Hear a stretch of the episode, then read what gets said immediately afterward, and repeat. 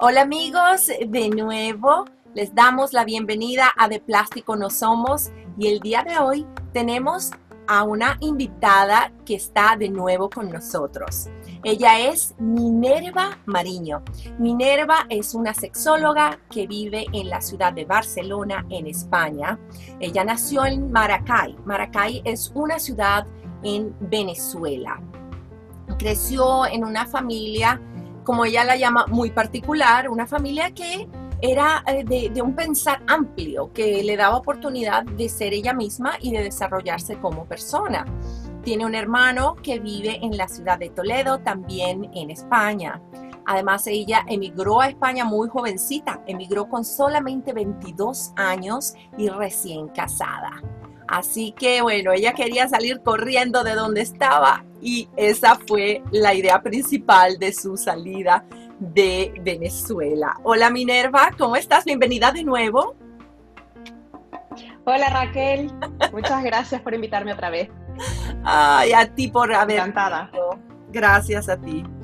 Pues eh, comentábamos eso, de, para las personas que no hayan visto eh, el uh, programa que hemos grabado anteriormente contigo, hablábamos de que tú muy jovencita eh, tienes tu pareja, entre los dos deciden mm, dejar no solamente la ciudad de Valencia, sino el país y bueno, ir a crear y renovarse y reinventarse en otro país, en España. Cuéntame, cuéntanos a todos un poco de cómo fue ese proceso. Bueno, ciertamente a mí me gusta mucho tu, nombre de plástico no somos porque es verdad que eh, es un poco la forma en la que nosotros enfocamos el cambio, ¿no? No somos de plástico, pero sí somos maleables, sí somos personas que nos podemos adaptar y como, como, como plásticos, o sea, no, no es que no nos podemos, sino nos podemos reciclar, ¿no? Era un poco lo que quería decir. Eh, nuestro, nuestra salida de Venezuela fue bastante meditada, no fue algo espontáneo ni algo deprisa. Lo meditamos muchísimo porque nos empezamos a dar cuenta cuando empezamos a, pensar en casarnos, dónde vivir, era un problema pagar un piso, en aquel momento ya era complicado, yo trabajaba en el negocio familiar, como te comentaba que mi familia tenía un negocio, eh, y bueno, era complicado. Eh, los horarios, los sueldos, ya veíamos que no había futuro para el futuro que nosotros imaginábamos. Decidimos venir. Si te digo que fue meditado, meditado fue salir, salir de Venezuela. El dónde no fue muy meditado. Te voy a confesar que teníamos un almanaque mundial que nadie sabe, muy pocas personas saben esta anécdota. Teníamos un almanaque mundial y agarramos y dijimos, bueno, a ver dónde cae. Y cayó. Y aquí estamos. Realmente esa es la verdad. Eh, fue un poco como decir, bueno, ¿dónde vamos? ¿no? Tiene que ser un sitio que no haya terremotos, que no haya, bueno, cosas como, así como muy locas que aquí en España. Sí, fue así como, bueno, aquí estamos y ya está. Lo cierto es que mi padre eh, eh, era gallego, tengo familia aquí, tengo familia de hecho en Barcelona, a la que no conocía, pero ahora estoy encantadísima. Y bueno, el, salir de Venezuela fue realmente sabiendo que no volvería. Esa fue la, la decisión. Oh, wow. Qué increíble, qué increíble. Bueno, hay que tener mucho temple y hay que definitivamente reinventarse y estar listo para muchas cosas cuando uno sale de, de esa manera, que uno dice, nada, me voy a reinventar y voy a hacer algo que me llene. Entonces, bueno, allí llegamos entre tantas cosas. Eh, hiciste mm, participaste de diferentes trabajos, estudiaste diferentes eh, cosas ya al llegar a España me dices cómo era la época de la bonanza, que nunca te faltó trabajo, que gracias a Dios, pues en el 2001, que fue cuando, cuando deciden llegar a España, que no, pues eso, no, no tardabas mucho en encontrar trabajo y trabajabas en la parte administrativa, al igual que hacías en el negocio de tu papá, ¿verdad? Y ya después decidiste eh, estudiar eh, como auxiliar de geriatría ya de auxiliar de geriatría, allí tú dices, no, cuando te tocó ya decir, ok, voy a trabajar en esto, ¿qué pasó? Que, que es un trabajo muy, muy, muy emocional, esa es la verdad. Por eso comentaba eh, en el programa anterior que yo fui cobarde, que eso también es importante reconocerlo, que uno tiene que saber sus limitaciones, porque adaptarse a las cosas, ser valiente y todo esto es, es, muy importante y muy bonito, pero somos humanos. Es verdad, no somos de plástico, somos humanos. Y lo que nos reconoce como humanos es que tenemos emociones y sentimientos. Y hay personas que tienen la capacidad, como ese montón de médicos que están trabajando ahora, enfermeras, gente que está dando la vida literalmente por, por sacarnos de toda esta situación, eh, que tienen esa capacidad. Yo no la tengo. Yo reconocí que yo no la tengo. Yo era muy duro para mí ver a una persona eh, con limitaciones físicas, con, con problemas, con... Era, era una situación realmente dura para mí, no la supe encajar, esa es la verdad. Wow. Pues es... Eh, yo aprecio muchísimo Sí, que, digo que aprecio muchísimo la última edad, digamos, la, la, tercera edad. No me parece que sea la última, ni la peor, ni la vejez. No me gusta llamarla así porque de hecho creo que somos personas muy válidas en, la madurez. Y precisamente por eso me costaba encajar ese momento de los abuelitos, las abuelitas. No, no pude, no pude. Sí, fíjate, pero eso, pues como tú dices, tenemos que saber eh, dónde decir, sabes, a lo mejor acá no es donde yo voy a ser de ayuda. Aquí no voy a estar funcionando con todas las capacidades que podría estar funcionando en algo más y decir, bueno, vamos a, eh, seguir ese camino, vamos a continuar. Entonces, en ese camino que tú continúas, eh, sé también que ah, comenzaste a estudiar sexología. Eso fue un, aprendizaje tardío, como me comentas, y querías entender eh, cosas que pasaban que la gente decía que eran normales, otras cosas que no, eh, vivencias propias y ajenas. ¿Cómo, cómo fue ese, ese despertar, ese decir, ok, ya encontré lo que quiero hacer? Esto es definitivamente lo que me gusta. Pues también fue complejo.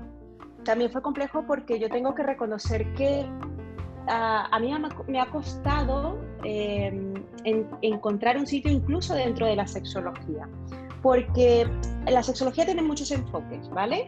Eh, hay una parte, digamos, más clínica que de una u otra forma reconoce lo que es normal y lo que no, y luego hay otra parte que es la parte sustantiva, en la que se entiende que el individuo eh, puede tener muchísimas muchísimos abstractos, ¿vale? Muchísimas partes, para decirlo así.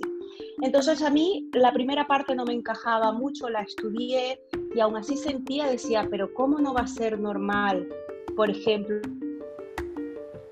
que a alguien le guste mandar fotos por internet, ¿no? Decir algo que hacemos ahora, pero que hace 20 años igual era una perversión. O este tipo de cosas yo no las no, no veía por qué la etiqueta de normal y no normal. Es, una cosa que nunca me gustó. Y entonces luego descubrí la otra parte de la sexología, que es la sustantiva, que es la que, la que trabajo ahora. Em, yo no estoy formada específicamente en esa área, porque como te digo, me formé en la otra sexología, pero me reciclé en, en sexología sustantiva. Y entonces, eh, ese reciclaje me hizo entender que había mucho más, que es lo que te comentaba al principio, que la sexología no solamente abarca la parte del sexo, del acto sexual, sino que abarca toda, toda nuestra identidad, toda nuestra personalidad. Claro, claro. Es un, un, tema tan amplio que bueno, que por eso de nuevo estás acá con nosotros porque se nos quedó un se nos quedaron un montón de cosas y, comentarios y, anécdotas que, contar en todo esto relacionado con ah, la, sexología, el sexo, las relaciones humanas. Como también comentamos, eh, pues ahora hemos estado pasando una época que ha sido bastante compleja. El hecho de la cuarentena quiere decir que todos los horarios cambian, que las personas tuvieron que quedarse en su casa por mucho tiempo, que bueno, hay que retomar y hay que salir y hay que aprender de eso. Ah, y muchas relaciones eh, yo siento que habrán podido sentirse un poco resquebrajadas o afectadas por esto. ¿Cuál es tu opinión profesional? Pues mira, Raquel, eh, ciertamente nos ha cambiado, nos cambió la vida, ¿no? Teníamos una vida montada con, con, todas las cosas que teníamos o hacíamos y de un día para otro nos cambió la vida. Y eso en ninguna circunstancia es fácil encajarla, ni en pareja, ni como persona, ni como... O en todos los roles que tenemos siempre puede costar. Eso tomando en cuenta los que estamos sanos, porque claro, las personas que además han sufrido la enfermedad cerca, pues, en primera persona, pues, comprado todavía. Pero em, lo cierto es que las parejas eh, han tenido efectivamente mucho roce, muchas horas, eh, y en esas horas pueden haber muchos desacuerdos. Piensa que la pareja construye base a una comunicación, a una confianza y a una intimidad genera muy poquitas cosas, ¿no? Es decir, o sea, digamos, por muchas pequeñas cosas. Entonces, todas esas pequeñas cosas, el buenos días, el cómo nos hablamos, el cómo nos comunicamos, el cómo nos relacionamos en la cama, eh, cómo gestionamos nuestros problemas, todo eso son cositas que construyen la relación y que ahora puede que se vayan desmoronando o puede que se hayan podido mm, temblar durante esta cuarentena. Porque, bueno, es lo que hablábamos. Si no me arreglo en todo el día, o si cocino de mala gana, o si ya estoy de mal humor porque quiero salir y no puedo, o simplemente porque no nos entendemos en algo y ya tenemos mm, forma de discutir. A veces las discusiones se generan por el propio vicio de la discusión. Es una cosa que, tiene un nombre no me voy a poner muy técnica, pero, pero realmente se genera por esto, de intentar que uno gana, ¿no? Y eso existe dentro de la pareja por mucho que nos queremos. Entonces, cuando estás encerrado en una casa, es aquello de yo pongo el plato aquí, no, lo pongo yo, no, el vaso. Entonces son tonterías que al final van van quemando, van consumiendo y, y, eso, bueno, si hay problemas de base, pues más eh, complicado. Exactamente, porque con los cambios de rutina, si ya habían problemas y cosas acumuladas, ahora estás con esa persona por mucho más tiempo, con un horario totalmente diferente y, todo, pues yo, yo pienso que uno... Ah, aunque a veces se dice no, que no hay que ser así, uno se, se acostumbra a esa rutina muchas veces a la rutina de que me despierto a esta hora, salgo a esta hora, hago esto y lo otro. Y las parejas llegan a un momento que también se acostumbran a eso. Y yo siento que, bueno, con todo este cambio al que no se pudo adaptar, no sé cómo ir a hacer. ¿Verdad? Bueno, es que adaptar, adaptar también es una, una cosa, claro, ¿qué, entendemos por adaptar? Porque adaptar qué es, claro. otra rutina. O, Exacto desmonto la que tenía que igual no me funcionaba, pero yo la hacía porque tenía que hacerla. Entonces también es un momento bueno de reflexionar, porque eh, en esto de las parejas, ¿no? no es que el deseo, eh, la llama, tenemos que mantenerla. Oye, pero también podemos decir, es que eso no es lo que queremos nosotros. Lo que nosotros nos interesa como pareja es estar ahora relacionándonos desde otra intimidad y eso también es importante. No siempre tenemos que cumplir unos estándares, no siempre tenemos que estar, eh, no sé, hacer el amor tantas veces a la semana durante tanto tiempo. Pues eso no existe, no hay esa fórmula, no es, no es lo, lo, correcto, no hay algo correcto, es lo que le funciona a cada pareja. Entonces, adaptarse adaptarse a qué? ¿A lo que teníamos y no nos gustaba o, o nos reinventamos, que también es mejor? Y cierto, cierto, qué bien. Y qué bien lo, también lo que comentas con, con eso eh, de que oh, hacer el amor cierta cantidad de veces a la semana. Mucho se oye en todas estas revistas, no en todas, pues en muchas de estas revistas eh, que leen los jóvenes hoy en día y los adultos, hay artículos donde dice, oh, para tener una relación válida con tu pareja, eh, esta es una cantidad de veces saludable en la que debes hacer el amor con tu pareja. Yo pienso que eso es muy personal. Yo no creo que tú te tengas que guiar, ¿verdad? Por lo que dice una revista. Tienes toda la razón. Tienes toda la razón. Es que tú, no solo que diga la revista, que no diga nadie. Nadie puede decirte. Fíjate que has dicho válida y sana. Esas han sido tus dos palabras. Es que nadie que puede validar tu relación por ti, porque tú eres la única persona y tu pareja que puede darle validez a eso, que puede decir esto es real o no, o mira, no es real y también nos lo pasamos bien. Y tampoco decir que es sano o no es sano, cuando algo es sano, significa que hay una parte que se enferma. Entonces, claro, siempre hay una cara A y una cara B. Si decimos que algo es sano, ¿qué pasa? Que si no lo hago así, estoy enfermo. Entonces tampoco es, es, es el punto donde deberíamos situarnos. Nos podemos situar en un punto de decir, yo estoy feliz, estoy a gusto, me siento bien, o quiero algo más. Bueno, también hay solución para eso. Pero eso no quiere decir que la pareja esté enferma ni que no sea válida. Claro. Mira, qué bien, qué, qué tema tan interesante. De verdad que, eh, bueno, es apasionante oír sobre, sobre todo esto y la forma eh, que tú haces que las cosas se vean tan sencillas y un punto de vista tan increíble y, y, lo que es la verdad, lo que es la verdad de, de las relaciones entre pareja.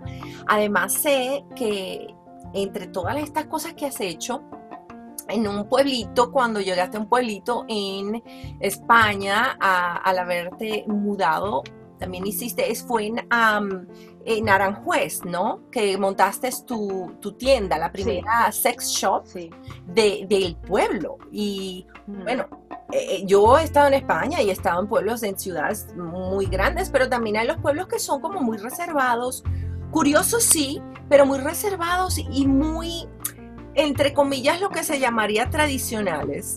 Que, ¿Cómo fue esa, esa recepción al primer sex shop de ese pueblito de Aranjuez? Pues mira, Raquel, ese pueblo era, imagínate lo, de lo que estamos hablando, te sitúo. En la farmacia, bueno, que habían dos farmacias o tres en aquel momento, ahora hay más, eh, no se vendían preservativos. O sea, habían dos o tres farmacias y una de ellas directamente se negaba a vender preservativos. O sea, imagínate que estamos hablando de esa España un poco más profunda. Ojo, Aranjuez pertenece a Madrid. Madrid es, comunidad autónoma.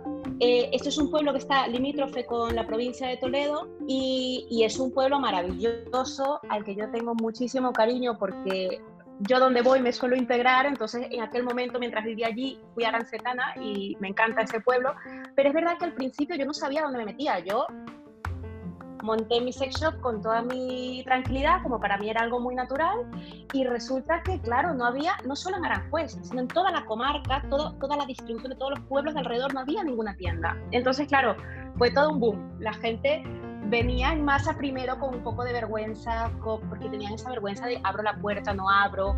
Ay, mira, vengo a buscar algo para mi amiga.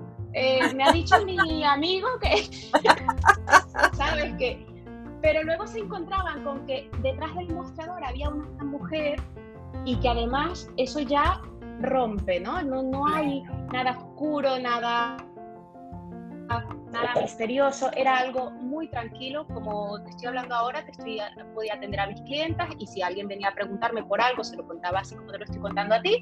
Entonces, claro, ya eso fue relajando se corrió mucho la voz, oye, hay una tienda, entonces venía gente de los pueblos de alrededor, oye, me han dicho que tú vendes esto, y que me puedo, y que a mí me pasa esto, ¿cómo lo puedo hacer? Entonces, claro, hacía un poco de counseling, lo que es el asesoramiento, no solamente vender el producto, sino personas que tienen ciertos, digamos, dificultades en, cuanto a la relación sexual, entonces les ayudaba eh, con ciertas orientaciones. No llega a hacer terapia porque no puedes hacer terapia con cliente así, pero bueno, sí lo que es la parte de asesoría. Qué interesante. Y también el nombre, eh, un nombre muy eh, único. Eh, tengo entendido, como comentamos en el otro programa, que es de origen guarao. Pero había una anécdota muy interesante al respecto, cuando tú escoges el nombre de la tienda. Sí, porque eh, porque Oco, que era como se llamaba mi tienda, Oco Tienda Erótica, claro, yo no, quería ni siquiera llamarle sex shop, me parecía vulgar. Entonces le puse tienda erótica y eh, Oco es una palabra que significa nosotros en el idioma guarao, que, que está un poco contemplado como nosotros en relación, ¿vale? Sí. Eh, me parecía fabuloso, era una forma de hacer un guiño a mi origen venezolano eh, y era un nombre que englobaba la idea que yo tenía del sex shop, ¿no? que fuese algo, eh, un, lugar seguro para las relaciones de la, la, gente que quería, digamos, empoderarse de sus relaciones. ¿no? Es decir, yo quiero disfrutar de la sexualidad, pues yo entro a este sitio. Y era un poco lo que yo quería demostrar. Pero Oco se escribe con una K en el idioma guarao. Y cuando fui a registrar el nombre, pues resulta que ya estaba registrado en España. Entonces, no sé quién lo tiene ni qué hace, pero tuve que ponerle otra acá, que quedó más fashion. Ah, claro, claro que un poco más sofisticado. Qué bien, e, eso a mí me parece fantástico, de verdad, que una palabra, me decías que oco significa eso, nosotros, que es como una palabra de, de, de, como un grupo, como, como pareja, el, el, el concepto es bellísimo. Bueno, y para los que no saben, los indios guaraos son unos indios que se encuentran en parte de una región de Venezuela. Ellos no tienen limitación geográfica, o sea que ellos se pueden extender a través de diferentes áreas, incluso en el Amazonas, pero tenemos una, gran cantidad de indígenas guaraos en, eh, pues en la parte venezolana. Muy, ah, muy interesante. Eh, me dices que en, ah, pues nada, que te convertiste en una asesora, eh, asesora de eh, Topper Sex. Sí, bueno, ahora mismo no hago Topper Sex porque no, no, puedo, no tengo más tiempo, la verdad, pero es una, una, cosa que me gusta mucho porque es el trato directo con el cliente. Es lo que te comentaba, vender un producto claro, son esas reuniones de, de Tupperware, que no sé si puedo decir la marca, pero bueno, de estos envases, eh, que iban las demostradoras a tu casa y te llevaban todo, pues yo hacía eso, yo me llevaba mi maleta y te llevaba todos los productos de mi tienda a tu casa. Entonces, eh, claro, es muy divertido porque tú estás, yo no sé si con tus amigas, era una reunión, claro, ese tipo de reuniones eran muy buenas porque el grupo, por norma general, era muy heterogéneo. Estaba la mamá, la abuela, la tía, la hija. Y ah. claro, es súper divertido, ¿no? Porque también escuchar esa diferencia de, de, generaciones en cuanto a la observación o, o, la vivencia de la sexualidad es, es diferente. Y cuando tú ibas a la casa de alguien y le enseñaba los productos era súper divertido porque era un momento lúdico en el que además aprendías. Yo siempre aprendí y, mi función era enseñar, pero aún así aprendes. Entonces era muy enriquecedor, de verdad que sí. Claro, y yo pienso que em, hay algo que es muy importante que lamentablemente muchas escuelas se han eliminado, que yo recuerdo, yo estudié eh, puericultura, esa parte, darle como inicio a esa educación sexual a los jóvenes a temprana edad para que no hayan, hay demasiados mitos en relación al sexo, hay informaciones a medias. ahora, bueno, con el acceso que hay al Internet, yo pienso que hasta puede ser peligroso porque se encuentra mucha información equivocada, mucha eh, eh, información confusa. Y es una lástima que se hayan cortado presupuestos en muchos institutos y en muchos lugares en todas partes del mundo, ah, pensando, bueno, no, esto no es eh, tan importante. No sé si eso es algo que haya pasado allá en España o, ¿qué, opinarías tú al respecto. Sí, Raquel, aquí también está pasando. Pasa en casi todos los países, salvo los nórdicos que yo tenga entendido. Em, la educación sexual eh, se tiene siempre y eso es algo que hay que dejar muy claro. Incluso la gente cuando es que yo no quiero que mi hijo reciba educación sexual, tu hijo está recibiendo educación sexual tanto por acción como por omisión. Es decir, si yo dejo de enseñarle algo a un niño, ese niño aprenderá algo de alguna manera. La inquietud de aprender, la curiosidad, siempre la tenemos como seres humanos. Entonces, si la información no me la da alguien que sepa, yo la voy a buscar donde sea. Y eso es la verdad. Por eso es tan fundamental que las escuelas, los institutos, desde la primera infancia se hable de educación sexual y no quiere decir que hablamos de sexo, ojo. La educación sexual parte por, primero, la parte biológica. Yo tengo que conocerme, tengo que cuidarme, tengo que aprender a cómo cuidar mi cuerpo y respetarlo. Si yo no respeto mi cuerpo, puede que alguien abuse de mí. Ojo, que detrás del abuso infantil, que es un tema muy, muy delicado, también existe una falta de educación sexual. Entonces no hablamos de educación sexual y dices, no, es que esto es para que los chicos jóvenes no tengan, no, no, implica mucho, implica que las personas estén estables emocionalmente de adultas. O sea, si tú no tienes una educación sexual de base, es muy probable que de adulta o de persona adulta, quiero decir, pueda generar muchísimos problemas. O sea, que son personas que tienen que acabar en el psicólogo. Ojo, acabar en el psicólogo no está mal. Yo soy partidaria de que quien necesite tiene que ir al psicólogo porque es muy necesario. Pero podría podríamos evitar muchas cosas simplemente con educación. Es súper importante. Así es, 100% de acuerdo contigo. Eh, la educación es primordial. Yo he visto programas acá en Los Ángeles a los que la iniciativa de hacerlo está bien, pero el problema es la forma en que se están manejando esos programas. programas. Fuera de cámara comentábamos que hay sitios cerca de muchas universidades que te reparten, te colocan una bolsita, muy linda bolsita con caramelitos y que adentro también hay un montón de, de condones, condones de colores o preservativos de colores. Y, y eso no está diciendo nada, te están dando, y me encantó mucho eh, la, comparación que tú hiciste, lo de las llaves, ¿cómo, cómo es? Esa es una forma fabulosa de explicarlo. Sí, bueno, no es mía, la digo en, alguna parte, pero es tal cual. O sea, el, preservativo es una herramienta. Entonces, si, eh, si yo le doy a un joven un preservativo sin saberlo usar, no solo sin saberlo usar, colocarlo, ojo, sin saber que toda la relación sexual que, que que va a implicar a partir de ahora tener una penetración con alguien, genera unas consecuencias y tiene que saberlas asumir. Entonces, eh, es como dar las llaves del coche a un joven que no sabe conducir. Es igual, el joven coge el coche y ¿qué le va a pasar? Que se va a estrellar. Entonces es lo mismo, yo tengo un condón ahora, ¿qué hago? Lo primero, no todas las personas utilizan preservativo porque no todas las personas tienen dónde ponerlo. Entonces, la mitad de la población la estás dejando afuera solo estás educando a, una, a, un grupo mal. Luego, no estás educando, estás dándole algo, una herramienta. Tú verás cómo haces. Y nos pasa con muchas cosas, Raquel. Nos pasa con, con, por ejemplo, con lo del orgasmo, ¿no? Es decir, las mujeres tenemos que tener un orgasmo porque es súper importante. Bueno, vale, ¿y a mí quién me ha explicado cómo tenerlo? Porque me han dicho que es súper importante y si no, no estoy realizada. Pero ¿y cómo lo tengo? Entonces, claro, luego sí, hay alguien que me lo me da una fórmula matemática, primero aquí, después aquí, después aquí, y dices, pero no, no es así, no, no somos de plástico, somos personas y es así, tenemos que cada uno adaptarse al cuerpo, a la mentalidad, a la cultura que tenemos, a la educación que hemos recibido, todo eso es súper importante.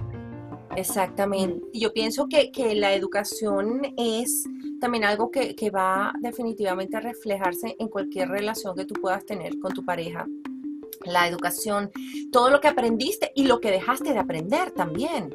Eh, es bien importante y de nuevo a mí ese, ese concepto, ese ejemplo que tú colocas, que tú me dices de las llaves a una persona que no sabe manejar, eso es muy cierto, eso es muy cierto. Yo por eso estoy 100% de acuerdo que a los jóvenes se les tendría que educar mejor en toda el área de, la policultura, educación sexual, para que estén preparados, para que sepan y se eviten muchísimos problemas y tantos índices de enfermedades, y tantas, tantos embarazos que, que no han sido planificados, tantas, tantas cosas que después pueden afectar nuestras vidas en, en futuro.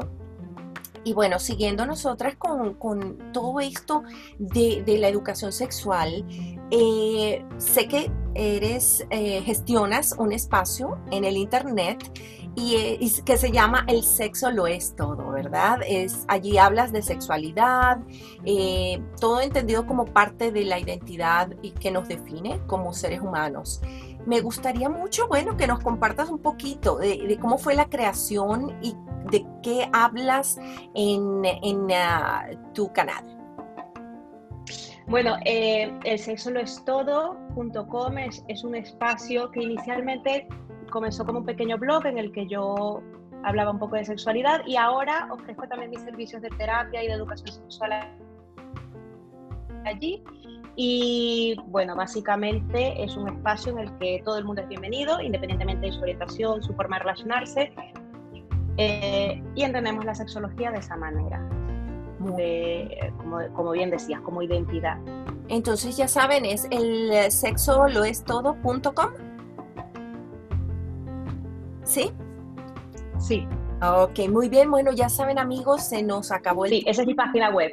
Excelente. Bueno, ya saben que pueden visitar la página eh, para más información, más detalles. Yo igualmente en nuestras diferentes plataformas voy a colocar el enlace para que de allí pues eh, se puedan conectar con Minerva y si tienen cualquier pregunta, por favor, ah, se la pueden dejar hacer. Siempre manténganse en contacto con nosotros y ha sido un placer, Minerva. Muchísimas gracias por estar de nuevo con nosotros. En, eh, Igualmente, Raquel. Gracias. Y a ustedes nos estamos viendo la próxima semana. Muchas gracias y recuerden todos que de plástico no somos.